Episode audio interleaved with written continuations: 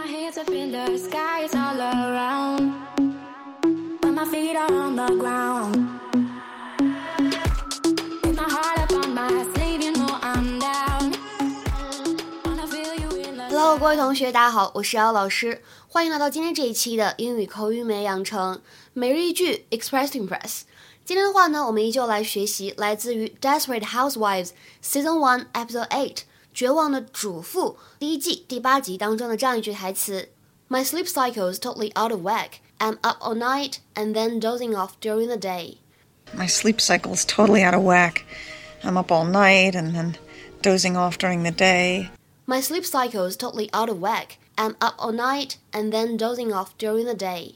我的睡眠周期呢已经完全乱套了，晚上睡不着，白天打瞌睡。My sleep cycles totally out of whack. I'm up all night and then dozing off during the day. 在这句话朗读过程当中呢，首先 out of 可以连读，然后呢，如果是练美音的话，可以注意一下有美音浊化的现象，out of whack，out of whack。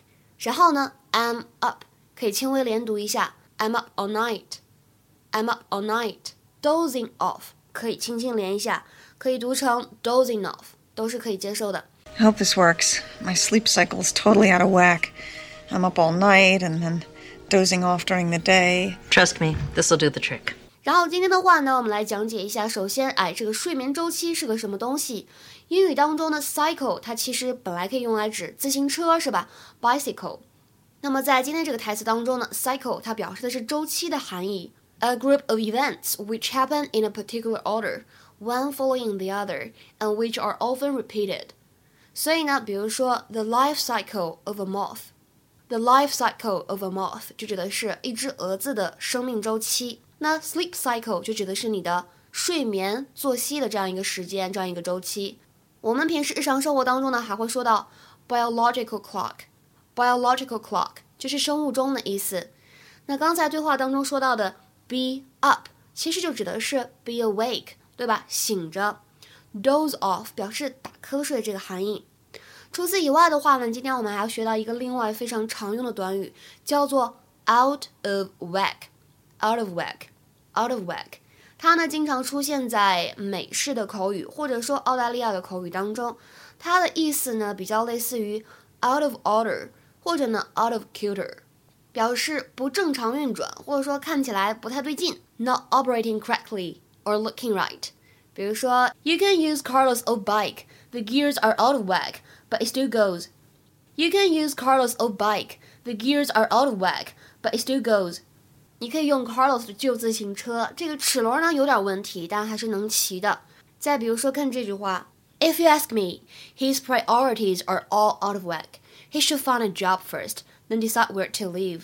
If you ask me, his priorities are all out of whack. He should find a job first, then decide where to live. 如果你问我的意见的话，他做事情的主次顺序完全是混乱的。他应该怎么样呢？先找个工作，再决定呢住在哪里。还有最后这样一个例句，来看一下：Don't bother trying to call me on my cell phone. It's out of whack again. Don't bother trying to call me on my cell phone.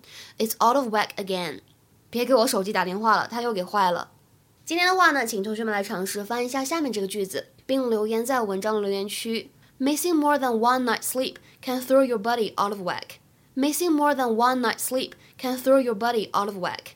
这里的 throw 千万不要直接翻译成扔这个意思。OK，今天的节目呢，我们就先讲到这里了。See you guys around，我们下期节目再会。